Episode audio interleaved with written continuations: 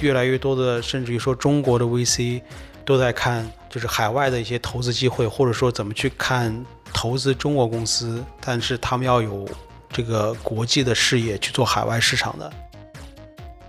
出海都是大家去拼怎么去做营销。其实大家在去做海外市场的时候，其实我觉得可能相比之前也会遇到要去 PK 你的技术到底好不好，你对本地市场了解也是成败的关键吧。在多元文化交流中碰撞有趣行业观点。Hello，大家好，我是 Jim，我是 Amy，欢迎来到出海早知道 Brands Beyond Borders。出海早知道是由一站式红人营销平台 Relay Club 出品的播客。我们希望通过对话来自品牌 KOL 营销的朋友们，以优质的内容为听众提供不一样的营销视角，洞察海外市场商业机遇。今天我们邀请到了动点科技 Techno 的创始人卢刚博士。那欢迎卢博士，先跟我们的听众朋友们打个招呼吧。哎，大家好，呃，大家好，也非常感谢 Jim 跟 Amy 的邀请，也很高兴今天能够到这里来跟大家一起聊聊出海的一些事情吧。好，欢迎欢迎，对，非常欢迎。作为一个外国朋友，在中国，特别是在这个科技的领域，就是 Techno 是一个不可避免的一个媒体。其实我在各种各样的场所都看到过你们的文章，然后觉得就是从此就觉得你们做的内容是非常有价值，因为很少会有一些靠谱的英文媒体关于就是在中国的科技行业在发生的一些事情。所以，首先。对，要感谢你们，因为我觉得就是一直做很高品质的一些内容。谢谢，像这么说有点尴尬，就感觉我们已经很老了。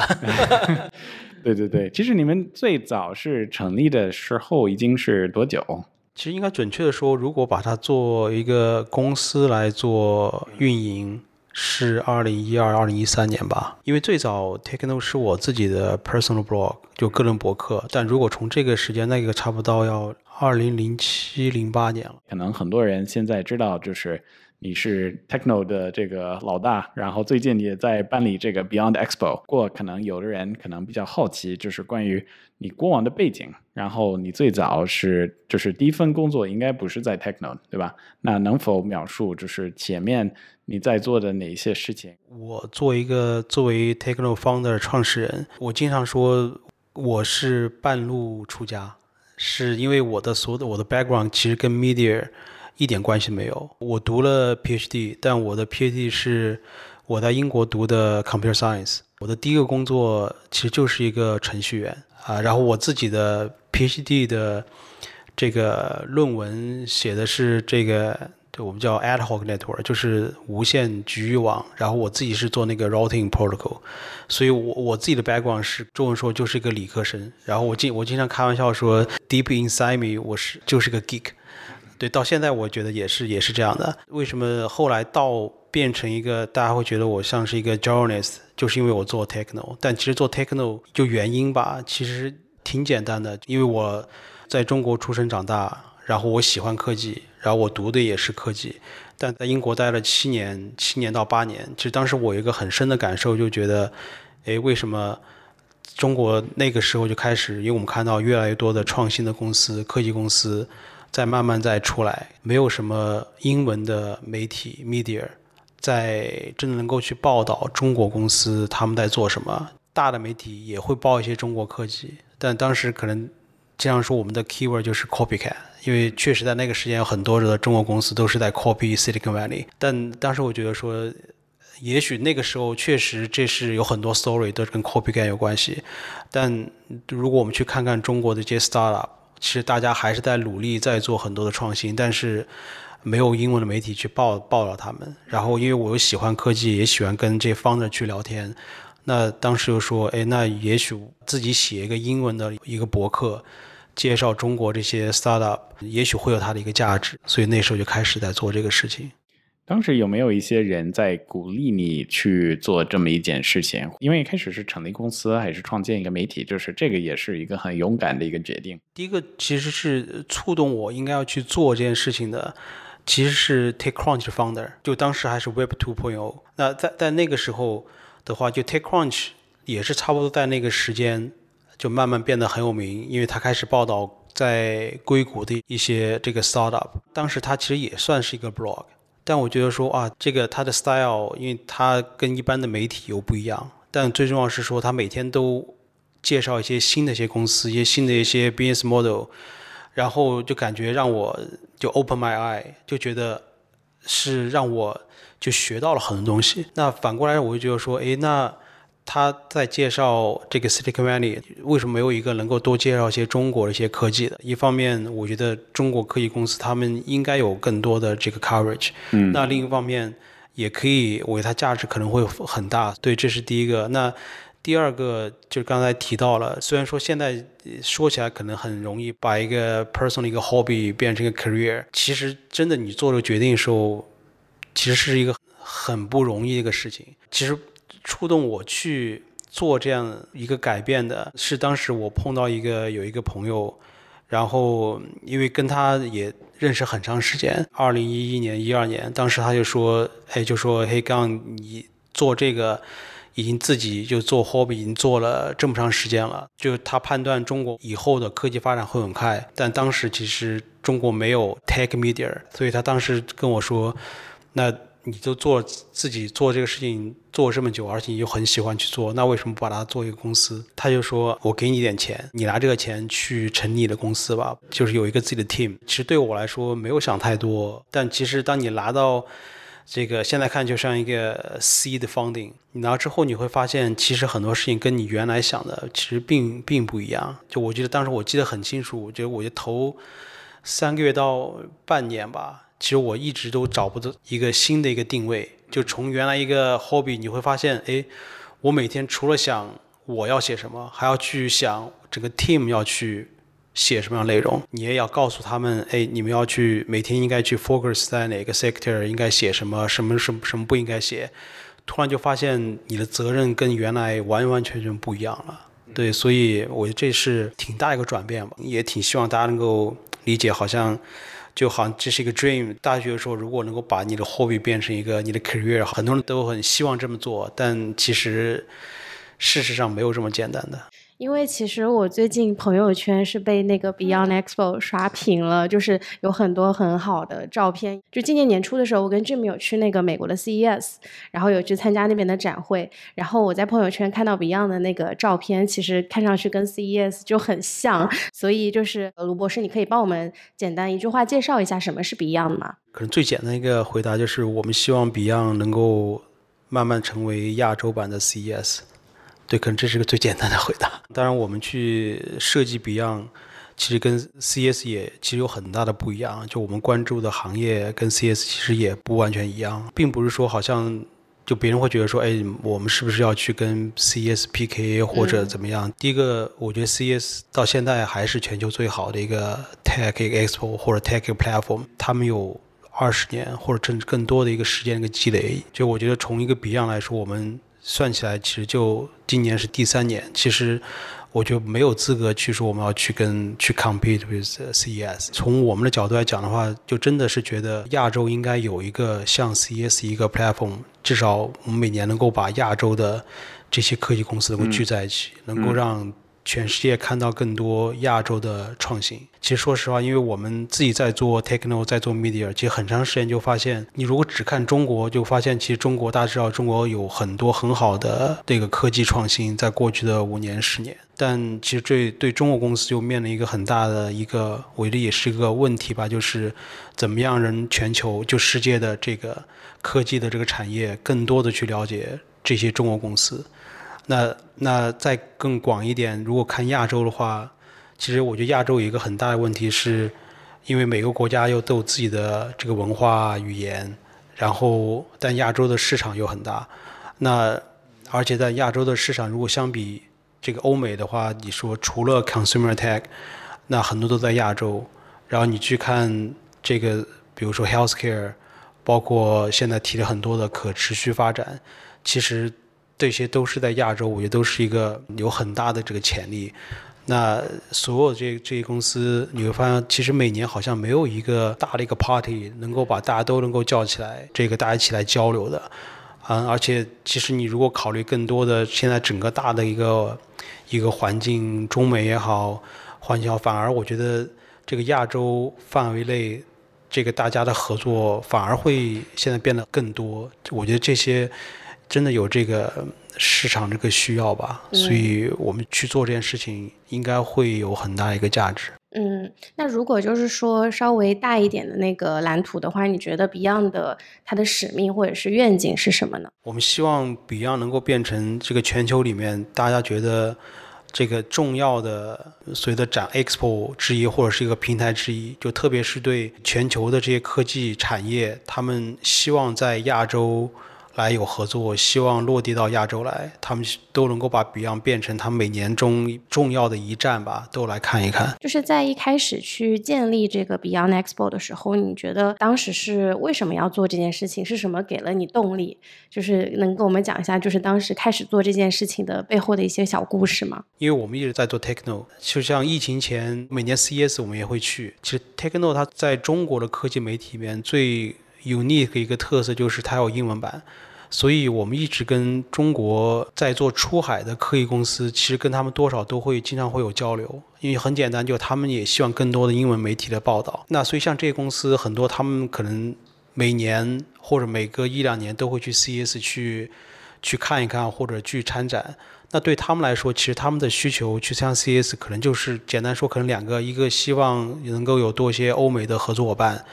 第二个就是希望多一些非中文的，就是。海外的媒体能够多去报道他们，多一些关注，给多给他们一些一些曝光的机会吧。那像之前我们就经常经常会碰到一些中国公司，他们会找到我们来说，因为大家会知道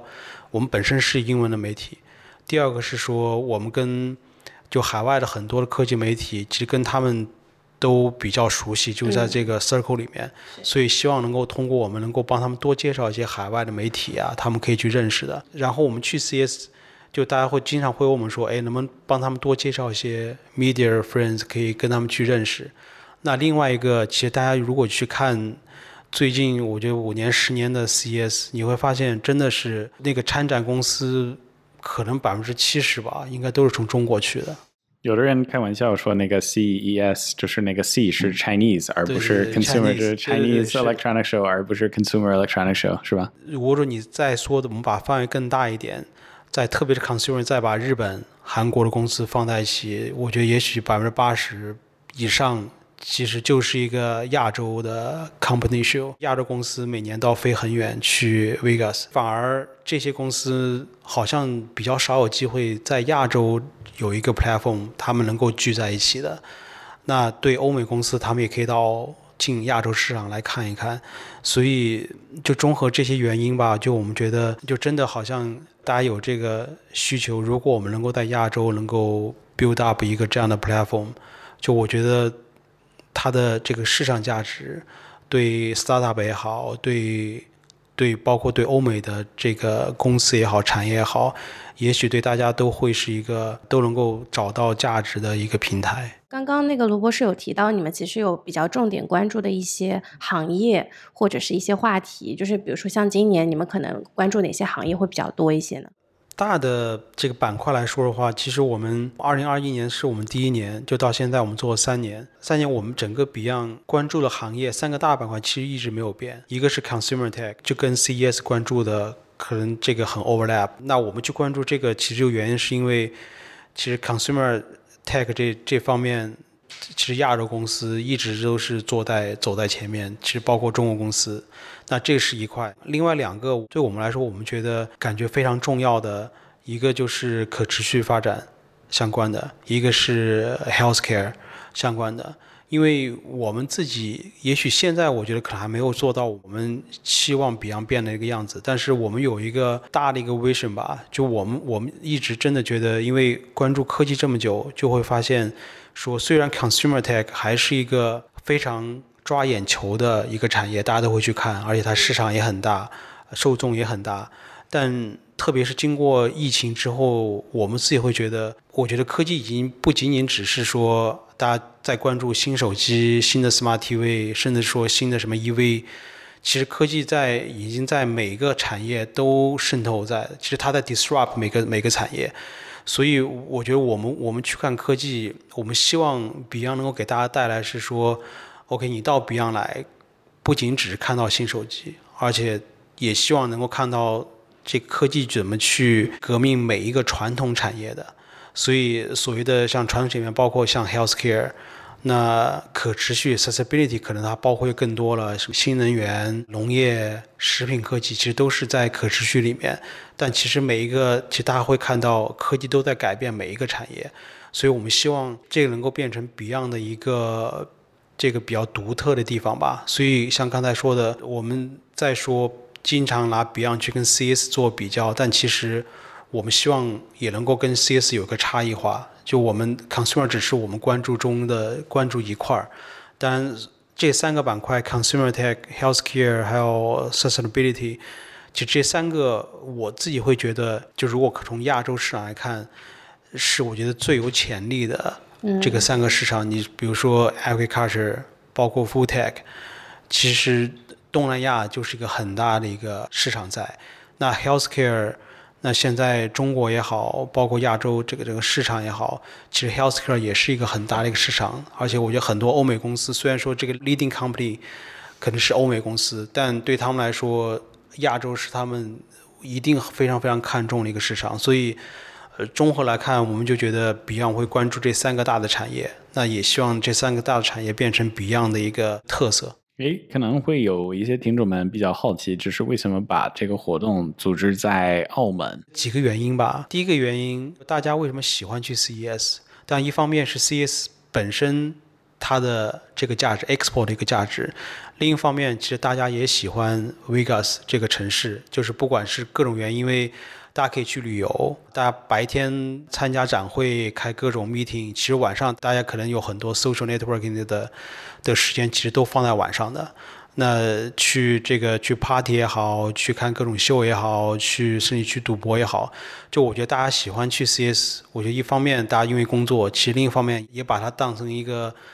就是一个 social 一个机会吧。因为我觉得这是 Vegas 它比较特别的一个城市的文化，所以去对比。澳门的话，我觉得澳门其实就是亚洲版的这个 Vegas，就是，但你反而去看它的城市文化其实很像。那另外，但你去看它的这个酒店服务业，其实也许比 Vegas 还要好，因为它相对来说会更新。它虽然说地方很小，但反而我觉得地方小一个好处就是大家更容易交流，因为就那么有一个小的一个地方，大家可能那几天大家都会待在一起，有白天晚上。这个开会也好，或者是一起喝酒也好，就我觉得这个氛围，至少我觉得站在亚洲的角度，或者站或者说简单说站在中国的这个角度，就在在澳门去参加这个 event，会会跟这个中国甚至亚洲的这些 event 会完完全全会不一样的这个这个氛围吧？就我觉得这个是。应该可能是最重要的一个一个原因。那当然，第二个原因也是比较重要的，因为 Beyond 我们希望它能够国际化。那第一个是说，我们去做 Beyond 不是只是说啊，好像要为中国的公司去做一个 Expo。那我们其实定位就至少我们希望能够面向亚洲。那但是我们作为一个 Organizer，毕竟我们是在在中国来做的，那我们希望能够选择一个地方是。中国公司到这个地方比较容易，那国外的公司、国外的媒体到这个地方相对也希望它比较容易，所以这样的话面临我就选的可能就是香港或者是澳门。再回到刚才去做 Vegas 做做对比，就觉得哎，澳门也许能够给大家一个不一样的一个感觉。现在我们经常自己在说，如果去参加过 Beyond 的朋友回过来告诉我们说，哇，说他那三天都太累了，就是。白天好多事儿，晚上这个喝酒或者干嘛都要到到三四点钟。我觉得这个其实对我们来说，this is what we want，对，就是希望在那天三天大家不睡觉都好，反正大家会很累，因为这个体验也许是真的是在其他的城市不会有的。我有一个小问题，就是这次二零二三年 Beyond 期间有没有组织什么就是这种 social event，或者是说有什么有意思的事情可以跟我们分享一下吗？一方面是说，是中国这个国门打开之后的办的第一年，所以当然，我觉得作为第一年的话，很多东西我们还是在尝试。因为虽然说我们是第三年了，但前面两年因为中国没有开放，所以大部分都是从内地到了澳门，所以很多事情都做不了。那今年是第一次给我们机会可以去做这些这些事情的。今年尝试了很多，我觉得一方面可能是没有那么娱乐化，就是我们实际上在澳门这个 Beyond 开始前面有四天，就是我们组织一个 tour，就我们叫 GBA Innovation Tour，就我们。我记得现在有差不多三四十个吧，就大部分也是从东南亚的，就他们里面有 VC，也有公司的创始人，也有这个大的 corporate 这些代表。就我们带他一天一个城市，就从香港、深圳、广州，然后珠海横琴带到澳门，就差不多一天一个城市。我们带他去了这四个城市里面，我们觉得很不错的一些，就中国新的一些独角兽，当然也包括一些像 Tencent 啊这些大的一些企业。带他们去看一看，因为就我觉得对他们来说，其实一方面从我们角度来说的话，我们也希望既然是在澳门来做，那我们希望真的能够让世界看看，就是就 What's really happening in the Great Bay Area。因为有时候我们跟国外交流时候会发现，虽然我们也许中国人都知道。大湾区是在哪儿？也大家都知道，说其实现在很多科技的创新其实都在大湾区。但其实对很多海外，其实他并不是特别了解，对大湾区真的现在为什么会这么厉害？所以这是一个可能偏 business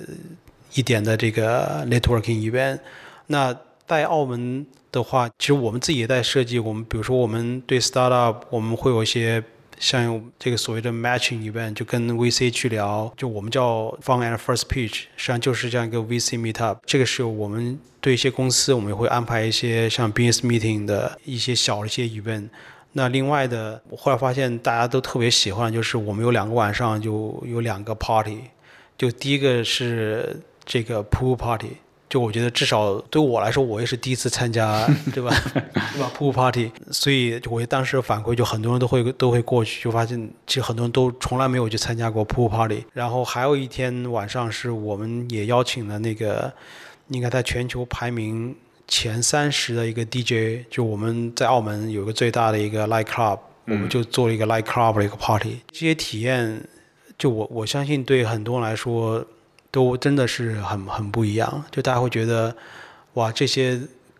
至少站在中国的角度，可能大家很难想象，你在中国任何城市你会有这么多 party 在的。我也挺好奇，就是刚才我们也说到，就是这一次就是想要吸引很多的，就是全球人来参与，包括一些在中国那内地的，那么通过什么样的一些宣传的渠道来做推广的工作？以及就是怎么样吸引，比如说海外的人来参与这个活动。刚才说我们是今年第一年开放的，那其实我们也是在不断的摸索吧，学习怎么去在海外多做一些 marketing。因为 Beyond 毕竟不是 CES，CES 可能大家都知道什么是 CS，那 Beyond 就还是一个 baby，就要特别是让更多海外人去了解这个 Beyond 的 value 是在哪里。所以我们像我们今年，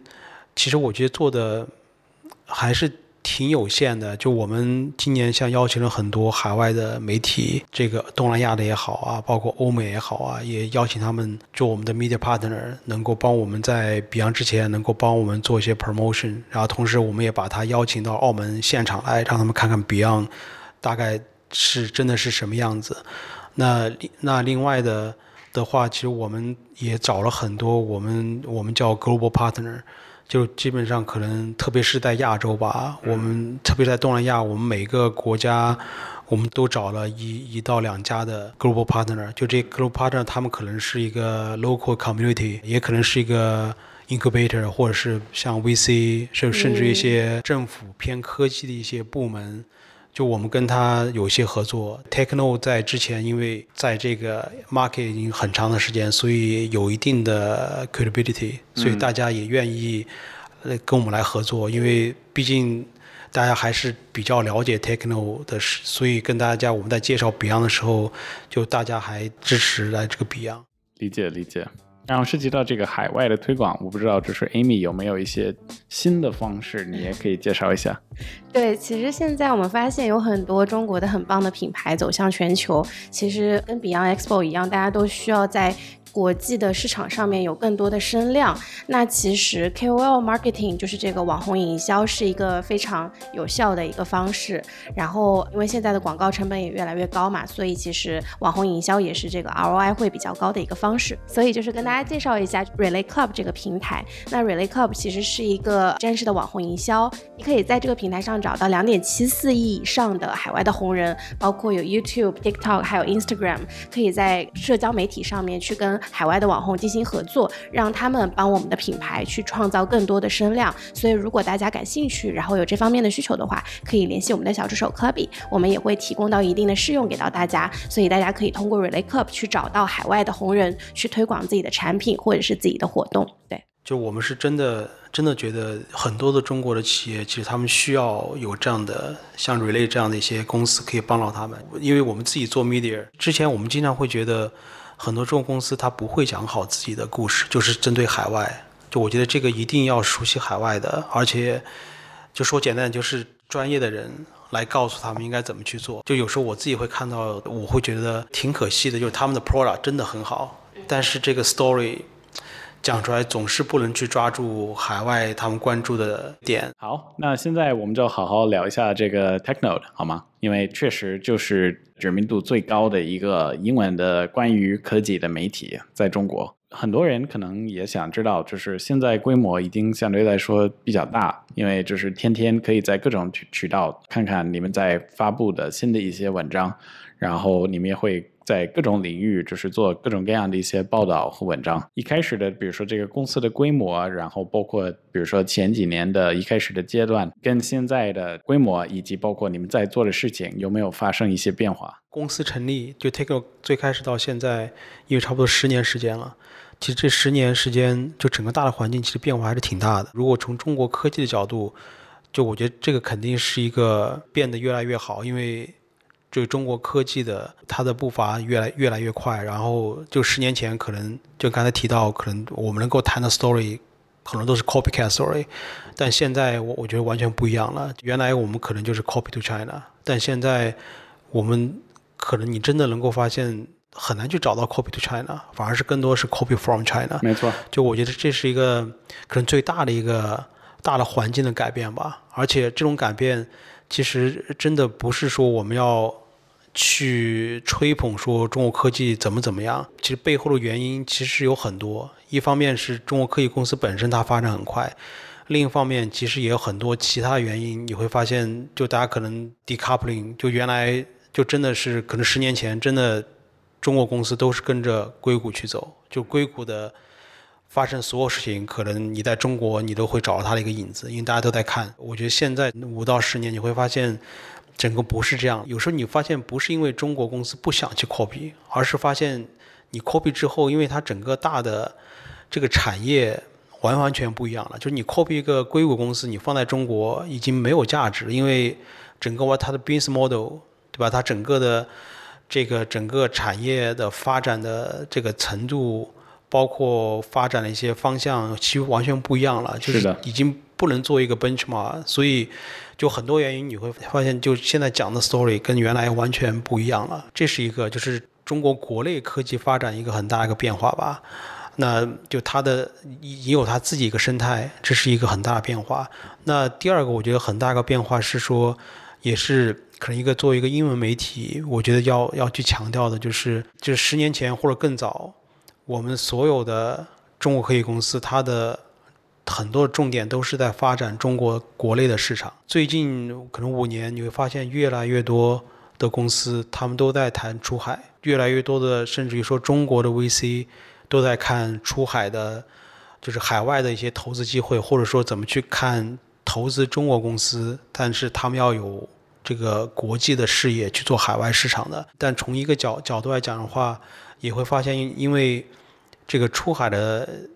就像我们这个栏目一样，就我们去聊出海，你会发现这几年我们对出海的这个 definition，其实跟五年、十年前其实很不一样了。就我从我自己的角度会觉得，十年前我们去谈中国公司出海，可能大部分公司都是，比如说 gaming company，就是手手游，或者是帮你去做 social media，就是。可能就是这两类公司是很很大，但现在中国出海的，其实你发现它的出海公司的产业就来自的这个 sector industry 其实就非常 broad。当然也有游戏公司，也是中间很重要的一块。但现在我觉得，可能从我角度最大的一个改变是，越来越多这个科技就 technology driven company 带大带做出海。就比如华为啊，这些小米啊，这些就不提了。更多的像比如说中国的人工智能公司，其实大家都在做这个出海的业务。因为比如大家可能出海方向可能比较偏东南亚，因为东南亚的科技公司还没有。像中国这么多的这个科技会这么含量这么大高的高科技公司，所以就有点像原来的微软也好，这些美国的科技公司都到中国来，因为中国没有这么好公司。那现在中国这些科技公司都在去东南亚，因为东南亚没有这么好的公司，所以我觉得这也是一个大的一个一个改变吧，就是中国出海的公司它。它的这个产业的跨度非常大了，就是做 IOT 的也有，做农业有，做医疗也有。对我觉得这些都是一些新的一些机会吧。当然，对 Techno 做一个英文的媒体来说，其实也也是一个新的很多新的一些机会，因为我们报道的对象其实会广了很多。嗯，因为原来可能我们就只报华为，就是报新的手机可能就好了，或者一些 Gaming Company。但现在其实 healthcare 也有很多公司在出出海，这个 agriculture tech、food tech 很多都在做出海。但我觉得这一方面作为一个 media 来说是一个挑战，因为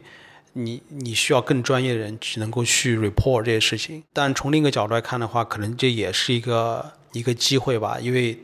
大家会更关注一个英文的媒体，然后再包括我们之前就是节目上那个 SBL 的烂球鞋子，也是一个出海企业，是吧？对对对对。所以其实那个领域和类型还是非常多的，就不像以前。也有一个点也想问你是，现在就是你们出现的其中一个原因是，本来没有一个英文的媒体是 cover 就是中国的这个科技生态，是吧？那其实本来已经有一些，比如说杂志也好，或者报纸也好，他们在中国已经做了一些事情，比如说像 Bloomberg、彭博、Wall Street Journal 这这一类的，就是西方媒体。但是你们可能是出现的原因，可能是因为觉得是有一个蓝海，有一个空间可以做一些他们做不到的事情。那是否觉得这些，比如说西方的媒体的机构经常会忽略的点，关于这个中国科技？在哪里？然后这个造成的原因是什么？就我完全赞同，就刚才说的，就是我觉得 Techno 出现的一个原因，或者是呃能够走到现在，或者大家 respect 的一个原因，就是因为从可能在十年前有很少有英文媒体能够去给大家介绍中国的科技。嗯。那我觉得这个在现在来来看，它一定有变化。就像说的，可能十年前基本上没有大的 media，就是海外的英文的 media。他能够他去关注中国科技的，能关注的就是讲谁这个中国又出了一个 Twitter copycat，就只能去报道这些。那现在的话，其实因为中国科技本身它发展的这个情况吧，所以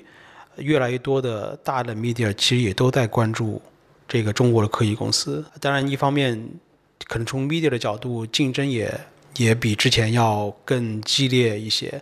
但。从整体来说，我觉得其实也是一个好事吧，因为越有越多的 player，就说明这个市场需求越会越大。但我觉得，就整个行业它也是在一个发展。从我们自己角度来说的话，是是可能在十年前，大家国外的他只去看，比如他只去看 BAT 公司。那十年后，这个越来越多的英文的媒体他关注 BAT 了。但并不代表他能够关注中国的这些 unicorn，或者是有很多的 unicorn to be 这些公司，他们其实大的媒体还是关注不了，因为毕竟你要投入很多的人力物力，而且最重要是说你真的要去 engage 到这个 ecosystem，你才会知道这些公司是在哪儿。而且中国的市场就确实这个太大了，就是你可能只在上海。的话，你很难会看到深圳有什么好的公司，其实一是一样的。这块来说，对任何对所有这些 media，这些英文 media 都是一个很大一个挑战。他们要去了解中国，就是下一个 BAT 是在哪儿。就我觉得，这个对小的英文媒体来说，我觉得机会一直都在的。是否觉得你们有一个与众不同的价值，是这些其他的传统媒体或者西方的媒体是做不到的，或者你们能够因为你们的资源、你们的，假如说你们的团队呀，或者你们的视角，就是你们能够挖掘的一些洞察，是跟他们不一样。其实，如果站在我们角度，一方面我们去对比在中国的其他一些。一些英文的媒体，一方面我们要去对比这些大的这个英文大的一些媒体，至少我们希望保持的一个优势是在于说，相对一些大的媒体，我们能够更早的去发现这些未来的中国的 BAT，或者未来这些这个中国的现在一些独角兽，或者一些现在发展很快的这些公司，那这这是一个，那我觉得我们需要。这个坚持去做这件这件事情。从另一个角度讲的话，真觉得做一个英文的媒体跟做一个中文的媒体其实差别也挺大的。就是中文媒体的环境跟这英文媒体的环境其实很不一样。有的时候你会发现操作方式其实也很不一样。那我觉得 Takeno 可能至少到目前还有这个优势，是因为就我觉得英文。的整个媒体的它的整个大的环境，说实话，我觉得更更健康一些，而且他更看重一个媒体在过去很长时间你 build up 你的这个 reputation。那可能对中国的媒体来说，大家可能更关注 short term 一点，可能大家就能看到，就你自媒体也好，它可以用很多可能一些。不同的方式吧，在短期内可以抓到很多的眼球，但长久的话，其实不一定是一个好事情。但我觉得英文他更注重你过去的积累，就是他更 respect 你在过去做的很多事情，然后他来关注里面。我觉得这点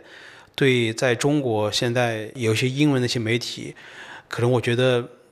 就是时间是一个很重要的一个成本吧，也是一个判断的一个标准吧。对，我觉得这是一个，也是一个门槛吧，因为有很多的一些积累在。然后我觉得就是不可避免的一个点是，各种媒体也是存在一些偏好的。因为我在中国就是生活这十几年，其实我可能一开始觉得很多，比如说我老家在美国的这些主流的媒体，他们。采取的信息以及就是报道的信息都是正确的，但是你长期生活，比如说在中国，你会发现其实很多的信息也不一定正确，而且就是可能是存在一些偏好，就是同样一个信息，如果你从另一个角度去讲，可能会给人家的感受是完全不一样。最近我其实还记得一个例子，是有一个公司叫时空湖，应该是去过一些你们之前班里的活动。他们是一个耳机，translation，就对，就是我把一个在放到耳朵里，然后对同声翻译。其实他们也在做一些红人营销，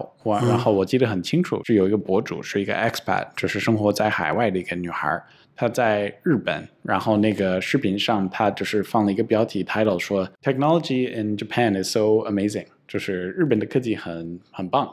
然后实际上这个产品就是一个来自深圳的一个公司叫 Time Kettle 的产品，但想到这个偏好，其实很多的，比如说在美国的人，他们脑袋可能还是在想，就是先进的科技还是在日本，但这个事情。明明很奇怪，就是很多的这些比较先进的科技全部都是在深圳。其实深圳南山区大部分的那些最炫酷的一些科技产品都是来自那边。但是美国就是老百姓的很多的消费者关于创新产品的想法，就是还是仍然还在就是九十年代或者十年前、十五年前。所以慢慢的学习这个媒体生态，我我个人觉得就是你会发现就是。虽然就是你们做的一个非常好的一个英文媒体，但还是会存在很多偏好，以及特别是就是比如说一些。美国老百姓对，比如说中国日常生活、中国科技公司、中国科技产品，确实他们懂得不是很多。这个是我每次回美国，就是度假呀，或者看我家人，这是我每次都很吃惊的一个点。其实我觉得我完全赞同。我觉得有时候，因为我们自己做媒体做了这么长时间，就是就是你真的有时候会感觉，比如说我们拍看到一个英文一个很大一个媒体对一个中国公司的一些批评。第一反应是不应该去说，好像这个媒体去批评他，好像什么地方做的不对或者报不对。因为你如果站在他的角度，他看到的就是这个 angle，也不能说他的 angle 完全不对，因为他 reporter 也不在中国。就举个例子，我们我们报过大一个电商一个平台，我觉得有段时间大家会特别去批评说，哎，这个这个电商有很多的这个假的这个东西在上面去卖，因为它是一个 open platform，我们大家大家都可以卖东西，里面一定会有假的。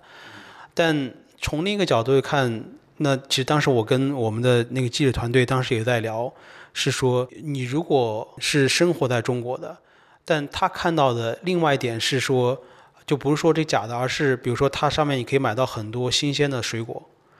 啊，那因为有这个平台，很多在中国可能四线、五线的这些村庄的这些农民，会用第一次用一个 e-commerce 这个平台，可以直接把他们的一些水果能够销售出去。但你看到这一点的话，其实你会发现。确实改变了很多中国的这些农民的生活，也改变了就是像一般的消费者，就是你在家里都可以买到很远地方一个很好的一个水果，这个是就是为这个 society 带来的一个价值。但你如果是一个没有在中国生活的一个只讲英文的一个 reporter，嗯，他都没有去用过。这个，那你你没有办法去 expect 他从这个角度去做这些评论的，所以我觉得应该有不同 angle 去报道同一件事情。没错，然后就是总是有那句话，就是 consider the source，就是一定要考虑清楚你的信息的来源。我觉得现在有。也不仅仅就是媒体的环境，就是包括涉及到现在很多的问题是关于 misinformation。就是我觉得现在很多年轻人，包括 像我我爸妈那一代的，就是老年人，他们判断这个信息的正确性已经是一个很难搞的事情。然后我希望就是不知道应该怎么样纠正，但我觉得这个也是一个很大的问题。最后一个关于 techno 的问题也想提问是。现在我们最近就是当然都看到了这个人工智能的新的解决方案以及他们的到来。那你们会否考虑就是设计或者使用一部分的这些人工智能技术在 Techno 上面，比如说机器翻译也好，或者？任何这种 AI 或者 AIGC 的内容，或者这些是否会让你们就是改变你们的工作方式？就我觉得这个趋势是不可能去回避的，是一定会这样的。而且 Generative AI 也好，就我觉得这个对媒体不光是媒体吧，在我觉得未来一定是一个很大的一个改变的。所以我们要去做的。不是说要去回避这种改变，而是需要去多想怎么去迎合这种改变，因为这是不可避免的。所以像刚才你提到的，我们自己也在想，是说，比如说像有些 news，其实从我们我们自己的角度会发现，你用一个记者去写个 news 的话，其实可能在未来你用一个 AI 去写个 news，其实我觉得没什么太大差别了。那也许从另一个角度来讲，因为如果我们能够用好。这个这些 AI AI 这些工具，那可能反而是可以把我们的记者从这些就是我们就比如门槛比较低的这些工作中解脱出来，让他们能够去做一些比如说 in depth 深度一些报道，去多去做一些 interview，那多去一些挖掘一些可能更更深层的一些东东西，那让他们写的东西可能更。更有这些 personal 一些一些 style，那如果我们能做到这一点，也许是一个好事。那我们用用 AI 能够解决，比如说媒体的每天的这个 news 的一些数量，那包括它的 efficiency，因为 news 它更要做这个，更考虑它的 timing。所以我觉得，如果我们能用 AI，也许对我们来说是个好事情。那让记者就让他们真的能够。去更深度去了解这个市场，能够写一些可能更有价值、更深有深度的报道。对，而且我觉得大家不要小看，就是它的翻译的能力。我发现，就是 ChatGPT 的翻译的能力真的特别特别好，以及就是学习新的一门语言。因为中文里有一个概念叫劲儿，比如说带劲儿、给劲儿或者不对劲儿，对吧？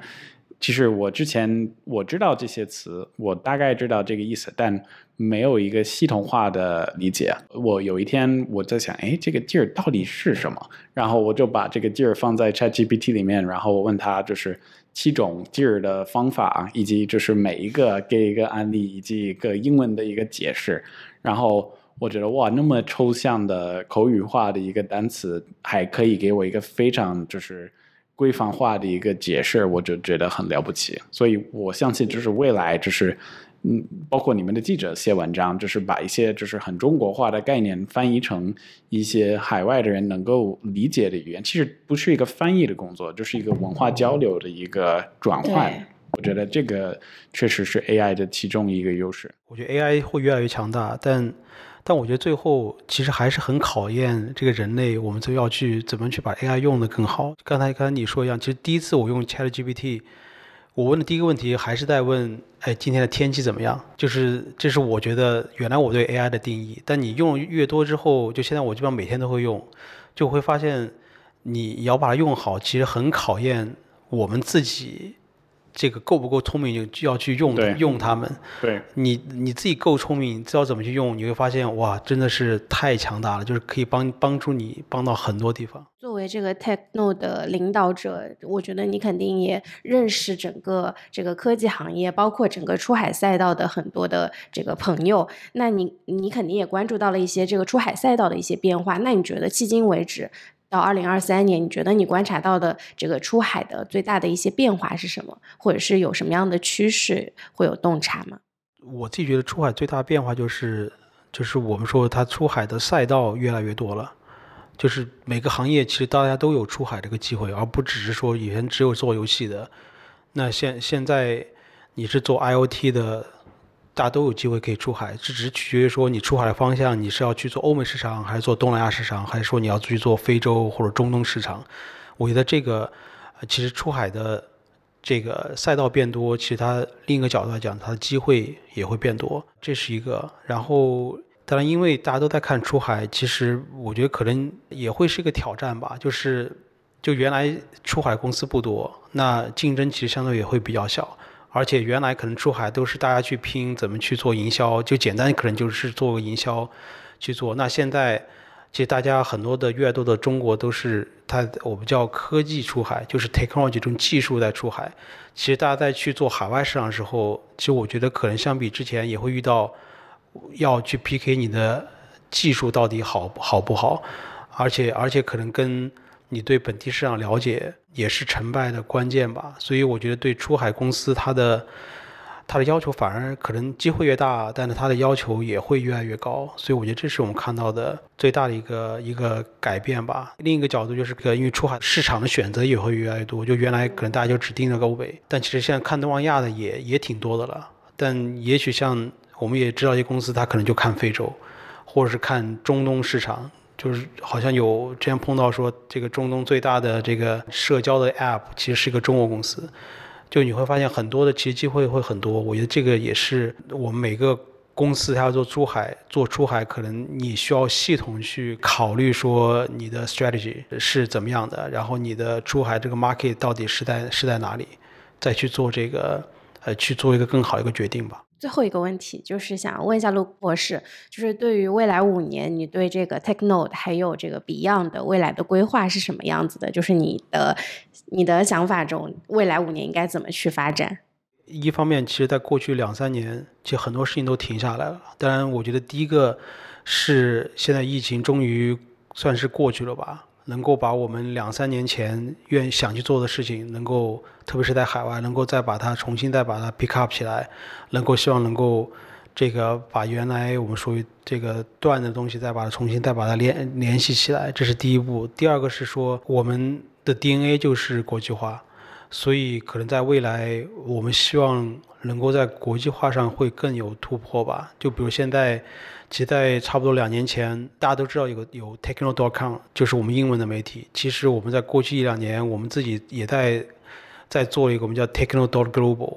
就是它是一个完全不一样的一个一个 website，但它里面的内容都是大部分都是跟东南亚有关系的。就原来我们可能都是 focus 在中国的 ecosystem，那未来我们也希望能够在东南亚也能够 build up 自己的 ecosystem。那那同时就两个 ecosystem。也能够帮到两两边能够更多的交流在一起来，所以我觉得国际化是 Techno，我觉得未来五年希望能够做到的。就如果希望能够做到，原来可能大家认识 Techno 是因为大家关注中国科技，那也许我们希望未来五年大家关注 techno 是因为大家很希望了解亚洲的科技，嗯，所以这是一个。那当然 Beyond 可能会更简单一点的吧，就是我们希望 Beyond 能够变成一个亚洲一个 leading 的一个 tech expo，希望每年这个大家这个不管你是从国欧美也好，还是这个亚洲也好，大家都能够把每年把最新的创新的产品都能够带到澳门来，大家在澳门来聚一聚。然后，如果我们听众们想要参与这个 Beyond，以及这你刚说的这些 pool parties、DJ parties 这些，他们应该怎么样能够采取更多的信息？第一个是，就我们有个官方的网站，就 beyondexpo.com，所以我们新的信息都会在上面，然后也可以关注我们的公众号，就搜索我们中文名叫超越，就是因为 Beyond 的名字，中文名叫超越，就是超越这个国际科技博览会，大家可以去搜索。我们应该在。最近一两周吧，我们也会宣布我们明年的这个时间，所以大概也是在明年五月份的时候，所以也也特别希望这个不管你是个人或者公司，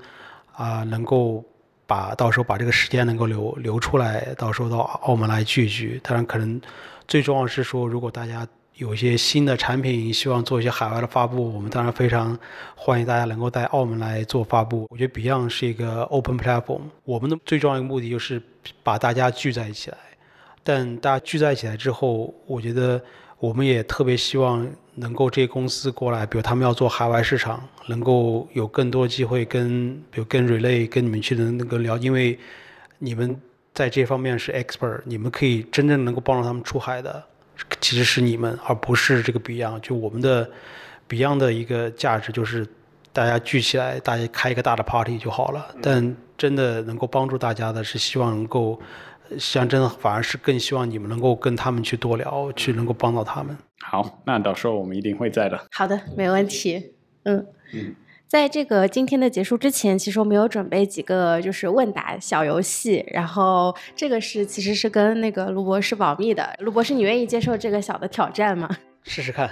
对这些问题，确实就是跟我们平时问题呃已经更难一点。但就是因为你这个知识水平比较高的，所以我们准备了一些比较难的一些问题啊。对我这边开始问第一个问题，第一个问题是 conference 会议这个词来源于一共有三个选项：A confer 就是这个词语表达是比较观点或商议的意思；B 选项是来自于 conflict 这个词，它的意思是意见冲突、激烈的讨论；C 选项是 conference 一词没有任何的背景含义。我猜我猜是 B，不，我选一个我觉得。平时最不会去选的，正确的答案是第一个，第一个吧，就是 A，就是 confer，它是意思就是比较观点和商议。好，那我们第二个问题也是关于 conference，第一次大型会议 conference 是什么时候举行的？A 的选项是一八四六年九月十七日，一群医生聚集在一起讨论治疗皮肤疾病的新方法，这是 A。B 是一八三零年六月九日，教会成员聚集在一起，在搬到另一个城市后互相帮助，这是 B。C，一八八一年八月二十三日，一群机械工程师聚集在一起交流他们的知识。我选选 B。叮叮叮，正确的答案。对，不错不错。我们在结束之前呢，我们每一期都会跟我们的听众朋友们会有一些小问答，所以我们今天有准备两个问题给到大家。第一个问题是你是否有关注中国的科技领域呢？第二个问题是。